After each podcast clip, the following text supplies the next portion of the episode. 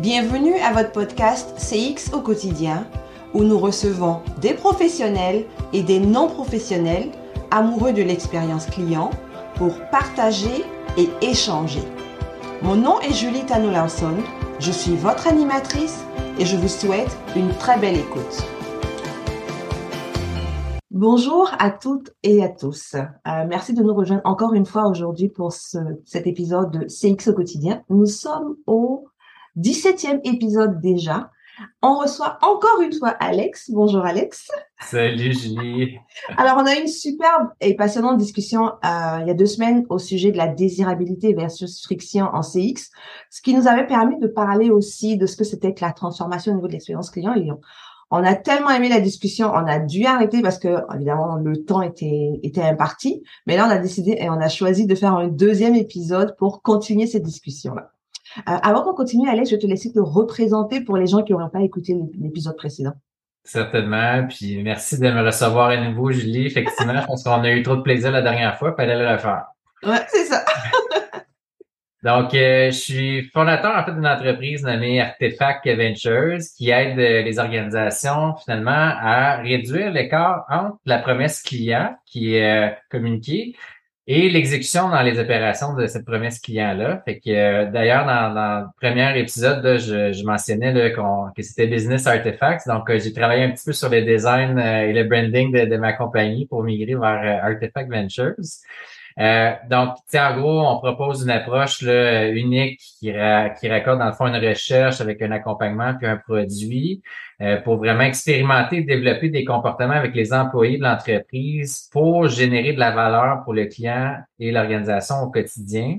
Mm. le résultat visé vraiment, c'est d'avoir des employés qui sont mobilisés puis engagés à créer de la valeur au quotidien pour le client et pour l'organisation. Mm. Et euh, sans revoir un peu tout mon parcours, euh, je, je, vais faire peut-être une brève parenthèse, mais je pense qu'avant d'arriver au rôle où je suis aujourd'hui avec cette organisation, j'ai clairement bâti mon expérience au travers de plusieurs mandats de transformation centrés sur le client, euh, notamment dans des rôles de CX. Là, et pour une grande organisation aussi quand même, là, avec Vidéotron Québécois, donc une entreprise basée au Québec en télécommunication, mm. donc qui m'a donné vraiment euh, euh, de très, très belles expériences sur des mandats d'une grande ampleur aussi. Là. Donc aujourd'hui, je suis vraiment là finalement pour parler les défis que j'ai rencontrés autour de ces rôles-là en grande entreprise, finalement. Donc, ça me fait plaisir d'être là encore aujourd'hui pour, pour discuter de, de, tous ces, ces, beaux challenges. Merci beaucoup. Alors, on va rentrer dans le vif du sujet. Au niveau de ces rôles-là, c'était quoi les rôles, le rôle que tu occupais justement pour travailler toutes ces transformations-là? Et puis, qu'est-ce que ça voulait dire exactement?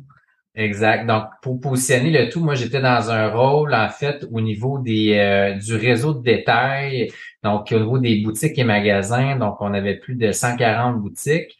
Et euh, à même Vidéotron, dans le fond, il y a eu plusieurs transformations du modèle de l'entreprise. Au départ, c'était juste un câbleau distributeur. Après ça, c'est devenu un telco, donc on a rentré la télécommunication. Moi, j'ai vraiment commencé mon aventure dans cette première transformation-là. Donc, au départ, il y avait seulement 10 euh, boutiques et à la fin, justement, il y en avait 140 parce que ça avait vraiment pris son ampleur avec le, le produit de la téléphonie mobile. Mais un des, grands projets notamment qui m'a bien fait goûter à, je dirais, l'essence d'avoir un rôle CX qui peut être plus transversal. C'était quand l'organisation, il y a quelques années, a lancé aussi le produit Elix on devait revoir, dans le fond, un peu le rôle des boutiques avec un nouveau produit pour faire découvrir un nouveau produit parce que Illico, qui était le produit télé euh, depuis toujours, en fait, était bien connu. Donc, il n'y avait pas nécessairement les mêmes besoins de découverte. Donc, il y a eu tout un exercice qui a été fait par la business, dans le fond, pour revoir euh, le rôle des différents canaux, revoir, dans le fond, les parcours clients. Donc, ça a été vraiment un beau tremplin pour moi pour euh, me mettre vraiment les deux pieds, je te dirais, dans cette optique-là un peu plus omnicanal, parce qu'avant ça, j'étais dans un rôle plus de euh, lié à l'expérience client en boutique en tant que tel. Donc, euh, je, je, développais des parcours en boutique, euh, mais sans nécessairement avoir d'interrelation avec le numérique ou avec d'autres euh, d'autres canaux nécessairement. Donc, c'était une super euh, super expérience aussi. Puis je pense qu'il faut apprendre à marcher avant de courir aussi. Donc, définitivement, j'ai pu me développer pour finir plus tard après ça plus du côté affaires aussi. Donc, j'ai fait du côté consommateur, mais après ça, j'ai fait de la transformation du point de vue affaires également. Donc, j'ai vraiment pu toucher à, plein de facettes. Puis, comme je le mentionnais la dernière fois, il reste que pour moi, je suis un peu vendu, mais c'est clairement un des plus beaux rôles dans une organisation, un, rôle de CX, là, on s'entend, là, puis je me répète, mais c'est d'avoir un rôle qui est transversal où on peut toucher à l'ensemble des canaux, que ce soit des canaux numériques ou des canaux traditionnels physiques. Euh, on touche au stratégique, on touche à la tactique, aux opérations. Euh, fait que c'est sûr qu'on a besoin d'avoir une grande compréhension de l'entreprise, du marché, du client. Ouais. Mais euh, c'est vraiment quelque chose qui est hyper stimulant, puis ça vient vraiment positionner le CX au centre d'une organisation quand on le regarde comme ça, où on se positionne entre le marketing dans le fond, puis les opérations. Donc, les ventes, les services clients, que ce soit le soutien technique, peu importe, le site web, l'application, euh, qui vont livrer finalement cette promesse client-là aussi. Et euh, j'ai noté environ peut-être cinq systèmes de, de grands défis, là, en fait, qu'on va pouvoir euh, discuter ensemble. Parfait. Est-ce que tu veux que je me lance? Oh oui, vas-y. OK, je me lance. partons de la base. Je te dirais que quand on commence un nouveau rôle en CX, il faut vraiment, le, plus beau euh, euh, message que je pourrais donner ici, c'est de bien identifier son terrain de jeu dans l'arène politique et de bâtir des alliances stratégiques. M'explique? Oui. Le CX, c'est un rôle d'influence, d'abord et avant tout, parce que pour améliorer l'expérience client, ben, il faut venir changer des processus, il faut aller dans les équipes opérationnelles. Donc, on est continuellement en train de jouer dans la cour des autres. Donc, en jouant dans la cour des autres, ben, il faut savoir bien exposer le, what's in it for them, désolé l'anglicisme, mais mm-hmm. c'est quoi les, les, bénéfices un peu qu'eux vont pouvoir euh, obtenir de, de cette transformation-là? Et bien comprendre finalement les limites. Puis quand c'est le temps aussi des franchises, ces limites-là ici parfois. Donc, euh, sais, des fois, j'aime bien faire un peu une représentation d'expérience client où je fais comme l'expérience avec un grand rond. Puis au centre de ce rond-là, il y a un autre cercle qui est les opérations finalement.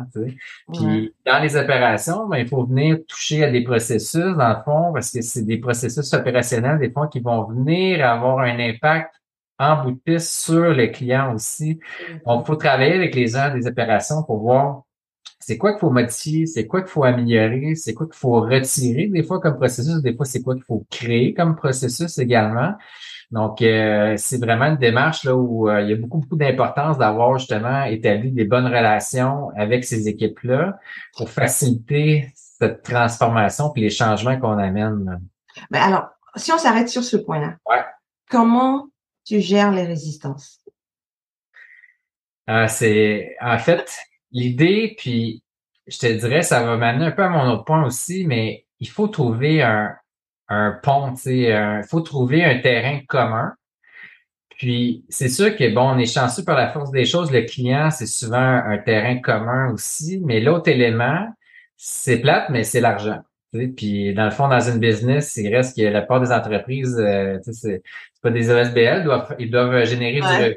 Ouais. Et c'est souvent un des défis, en fait, euh, de parfois de, de, de, certaines personnes dans l'expérience client aussi, c'est de pas rattacher finalement des initiatives au revenu puis au mm. retour sur investissement. Parce qu'en business, il reste que le langage commence d'abord et avant tout par un langage financier. Puis si on parle pas le même langage que le VP Finance ou le CFO, ben on risque d'être moins dans les discussions stratégiques, puis on risque d'être plus sur les lignes de côté aussi. Donc, je te dirais qu'un des éléments qui est hyper important là-dedans, c'est de démontrer le retour sur investissement de l'initiative aussi, puis de démontrer la valeur en arrière de ça. Fait qu'après ça, d'un point de vue opération, quand on voit qu'on génère de l'efficacité, qu'on voit qu'on génère pas juste de la satisfaction client, mais qu'on génère des revenus ou euh, justement des, gains euh, en efficacité, mais ben, ça vient créer ce pont-là finalement pour rallier les équipes sur un même objectif qui est un objectif d'entreprise qui va aller au-delà de, du simple besoin, pas de besoin, mais de, l'objectif du département aussi. Donc, vraiment, je pense que l'aspect monétaire est hyper important pour vraiment, les clients, les, les revenus, c'est un super bon point de ralliement puissant pour engager les autres acteurs des autres départements dans, dans cet objectif commun-là, définitivement. Puis, l'élément que je rajouterais, c'est que c'est pas toujours facile, par contre, de venir mettre des dollars sur des initiatives aussi. puis je l'ai vécu, puis euh, on n'a pas encore nécessairement trouvé la, réponse à tout. Et des fois, on essaie de rattacher des dollars à du NPS. J'ai eu toutes sortes de formules, toutes sortes d'éléments, mais il faut, je pense que la clé du succès, c'est de donner des mesures qu'on est capable d'avoir un certain niveau de contrôle dessus, puis qu'on est vraiment capable d'identifier puis d'isoler aussi. Là, donc, euh, ça serait un peu ma, ma réponse. Euh. Ouais. Ben, c'est une bonne réponse là. Ton défi numéro 2, c'était lequel? Euh, je dirais, c'est, euh, puis je, je, vais m'expliquer encore une fois, mais c'est un piège aussi, euh, la notion de transformation omnicanale. Puis, je, je m'explique. Un projet CX, ça peut souvent être associé à un grand projet de transformation, donc comme une transformation numérique dans une entreprise ou l'implantation d'un nouveau CRM, Customer Relationship Management, euh, genre le Salesforce de ce monde, etc., ou d'une DXP, là, donc une plateforme d'expérience client numérique, pour adresser des défis qui sont omnicanaux finalement, donc qui vont euh, réaliser plusieurs euh, points de contact pour le client. Et dans ce contexte-là, le projet devient soudainement, des fois, la solution magique à tous les problèmes de la business. Et euh, c'est un jeu dangereux, je dirais, où le responsable CX, dans le fond, qui est souvent le lead d'un projet comme ça, doit vraiment pouvoir mettre son chapeau de gestionnaire de projet, puis bien gérer les attentes, puis surtout de gérer le scope du mandat, en fait. Un projet de transformation a souvent bon, beaucoup de visibilité dans une organisation qui est super bien, qui est super positif.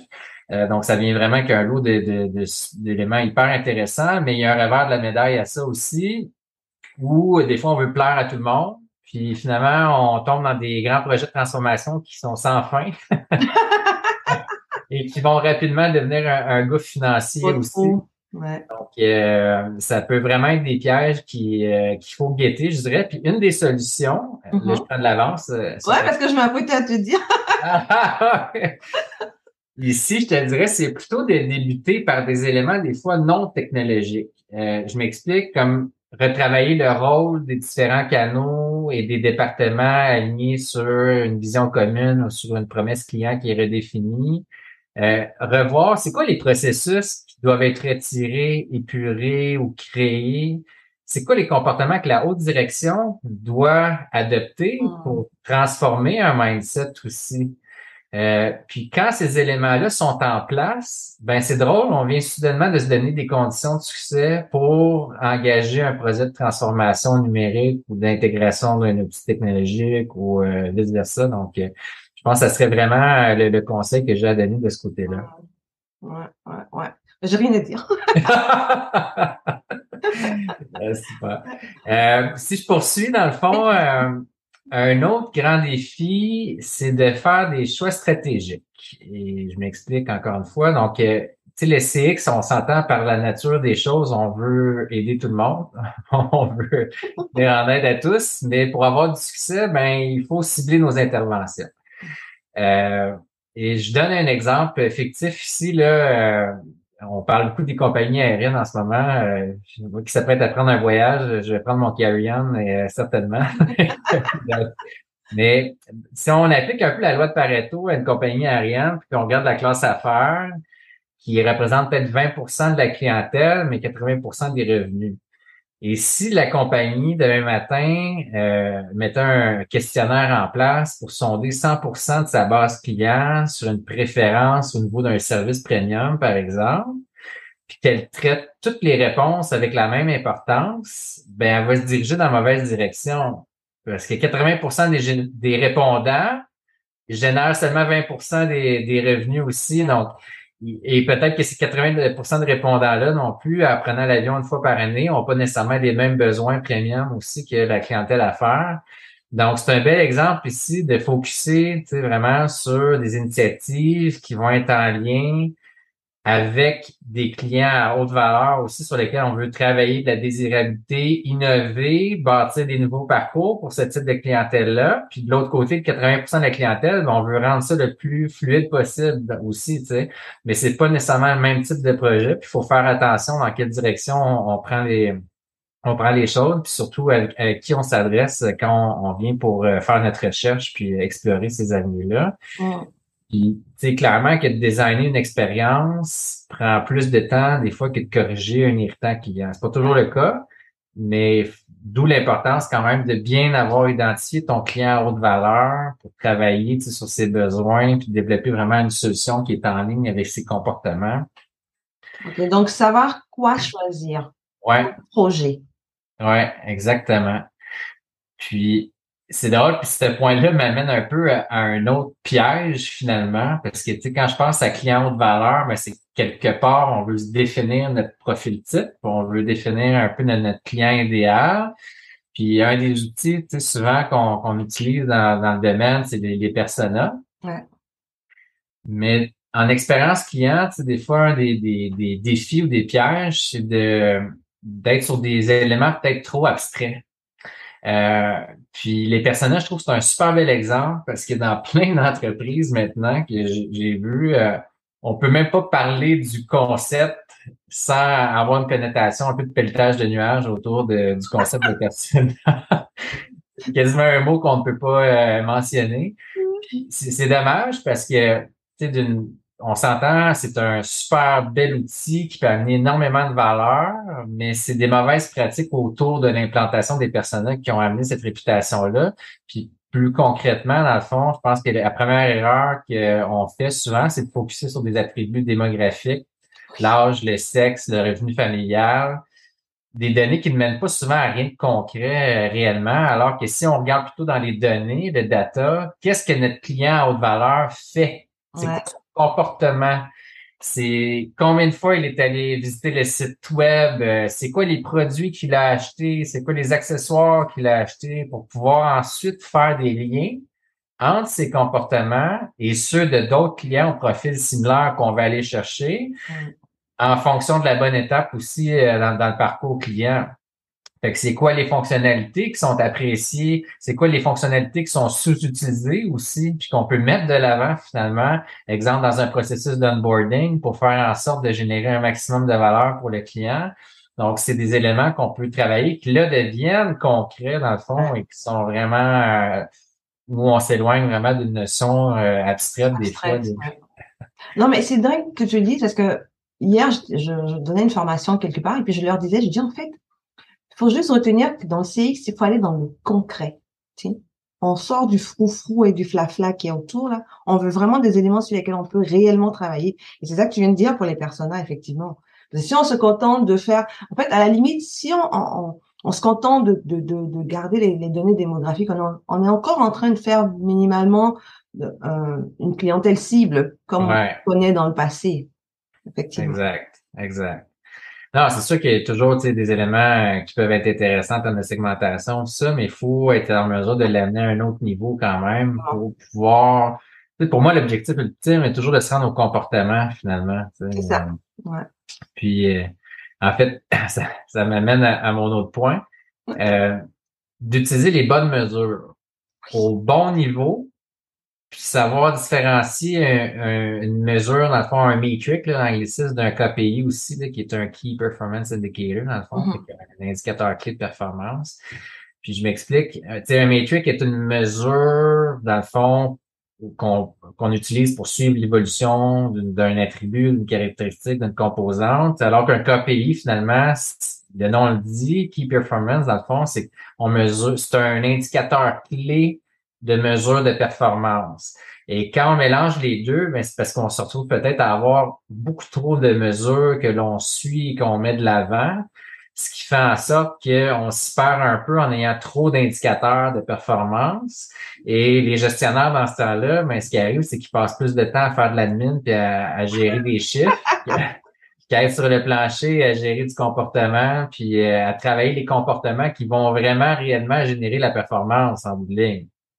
Est-ce que tu donnes un exemple de KPI un exemple de matrix pour que les gens puissent à peu près voir comment faire la différence?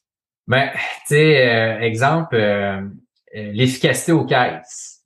C'est une mesure qui est hyper intéressante en fait aussi en fonction du contexte. Si on veut justement améliorer l'expérience à la conclusion du parcours client, super intéressant. Mais est-ce que c'est un indicateur de performance clé?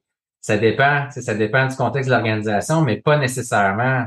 Donc, c'est là où il faut faire un peu la nuance. Mais euh, pour donner un autre exemple aussi, des fois où on peut se tromper, c'est d'un point de vue stratégique puis opérationnel. C'est exemple, une erreur que je vois fréquemment, c'est d'utiliser le NPS pour mesurer un conseiller dans un centre d'appel ou dans une boutique.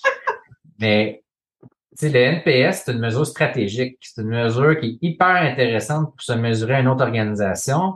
Mais le, le pauvre agent ou le pauvre employé, il y a beaucoup trop de facteurs qui ne contrôlent pas, qui vont venir influencer la proportion des chances que le client va recommander l'entreprise à un autre client. Puis, tu sais, souvent, malheureusement, ce que ça fait, c'est que ça devient en soi un, élément de mauvaise expérience. Puis, on connaît tous euh, le classique du concessionnaire automobile qui... Euh, qui, qui demande absolument un 9 ou un 10. Euh, euh, désolé de l'anglicisme, mais défix the purpose. C'est vraiment. Euh, mm. donc, je pense que c'est des, beaux exemples où on peut plutôt se dire, ben, au lieu d'utiliser l'NPS, ben, pourquoi on n'évalue pas une composante, dans le fond, qui est vraiment le service livré par l'agent ou son niveau de connaissance sur le produit ou c'est, donc des éléments sur lesquels il peut avoir le contrôle puis qu'on peut vraiment travailler des éléments ensuite de comportement, justement, pour travailler euh, un impact sur, sur les mesures. Puis, tu sais, ce qui est super intéressant, selon moi, du point de vue des comportements, c'est qu'on travaille le futur. On travaille, dans le fond, bon, combien de fois tu as, appelé tes clients pour faire des suivis, etc. Si tu travailles des, des, exemples comme ça, plutôt que de regarder le NPS des résultats des sondages des trois dernières semaines qui sont passés, sur lesquels je, je, peux plus euh. Vraiment apporter une action ou mes résultats de vente sur lesquels je peux pas porter une action euh, de, de, mes semaines précédentes, plutôt quand je regarde des comportements justement en termes de proactivité, puis de euh, justement exemple de, de, suivi client ou peu importe, ben ce sont des comportements qui peuvent venir influencer les prochains résultats finalement, donc bien beaucoup plus intéressant aussi d'un point de vue gestion à, à, travailler, puis d'un point de vue aussi. Ils sont plus proches aussi qui sont, qui sont plus proches de l'employé. C'est plus ben de vouloir travailler sur ça parce qu'il peut avoir un contrôle sur ça. Exactement. Puis, selon moi, une des plus belles choses qu'une entreprise peut faire, c'est de tester puis d'expérimenter puis de donner une zone d'autonomie un peu aux employés pour découvrir ces comportements-là qui ont un impact justement sur les KPI. Puis, des fois, c'est aussi simple que c'est sa prestance, c'est l'attitude, c'est le, il y a plein d'éléments sur lesquels euh, on peut travailler qui appartiennent aussi à l'individu puis qui vont vraiment générer de la valeur. Mais si on laisse la place justement pour tester, s'améliorer de, de, de, ce point de vue-là en termes de comportement, ben, on peut vraiment développer une mécanique finalement qui fait en sorte que les gens se challenge un peu plus au quotidien finalement, puis qui vont, euh, vont être orientés vraiment vers un, développement personnel, puis le développement de l'entreprise. Puis c'est un peu ça, moi, qui a motivé finalement aussi la, fondation de, d'Artefact, finalement, c'est d'aider les entreprises et leurs employés à vraiment identifier, tester puis mesurer des comportements qui vont avoir un impact finalement sur les, bons copies les bons objectifs pour la suite. J'ai jamais autant hoché la tête durant un podcast, je pense. On est en accord. Totalement. OK. Et ton prochain défi, c'est lequel? Ben, je te dirais qu'en termes de défis, c'est, c'est pas mal le, le, dernier que j'avais au niveau du poste. Ce que je pourrais rajouter, par contre, c'est que, tu sais, au niveau des organisations aujourd'hui, la pire erreur qu'une business peut faire, c'est de se déconnecter de son client. Euh, D'autant plus que le client aujourd'hui n'est pas le même qu'il y a deux ans. Euh, on est dans un monde qui roule à une vitesse effrénée. Et clairement, pour moi, le CX, ben, c'est un moteur de transformation hyper puissant. Quand on est en mesure de mettre ses principes, ses méthodes, ses approches concrètes euh, pour rendre les organisations flexibles, adaptables, alignées sur leurs clients, donc, euh, puis, tu l'as mentionné beaucoup dans tes podcasts précédents, mais les CX, malheureusement, ils se font incompris. Euh, on, on, parle de, de, service à clientèle, alors que c'est vraiment une approche holistique là, euh, en bout de piste. Ouais, totalement. C'est fou, cette capacité de vouloir aussi, pas juste de prendre ça comme une mode, parce que tout le monde fait du CX maintenant, on s'entend, hein? mais il faut vouloir comprendre puis donner aussi les outils à la personne qui est supposée être la personne qui va gérer. Cette capacité d'être dans le transversal. Ouais. Il faut qu'on te donne cette opportunité d'être dans le transversal pour pouvoir faire les transformations qu'il faut aussi. Exact. Ouais, tellement. Écoute, euh, encore une fois, je pense qu'on va faire un troisième podcast pour donner parce que c'est extrêmement passionnant. C'est, c'est tellement ça, c'est tellement vrai, c'est tellement concret, tellement ben, peut-être que pour nous c'est plus simple, mais je veux dire, c'est pas c'est pas la mer à boire non plus. Je veux dire, les éléments, les exemples que tu donnes, ça touche le le B à bas, le basic, quelque chose qu'on peut faire facilement tous les mm-hmm. jours dans l'entreprise. Écoute, Alex, merci beaucoup, beaucoup, beaucoup pour tout ce que tu viens de nous donner comme euh, comme solutions, parce que oui, on a parlé de défis, mais on a parlé beaucoup plus des solutions qu'on peut apporter pour les différentes entreprises. Et je pense que ça, ça va aider beaucoup de personnes parce que c'était très concret. Donc, c'est facile de dire, OK, ouais, d'accord, ça, je peux faire ça de cette manière-là aussi dans mon entreprise. Euh, Est-ce que tu peux nous rappeler encore une fois comment on peut te rejoindre?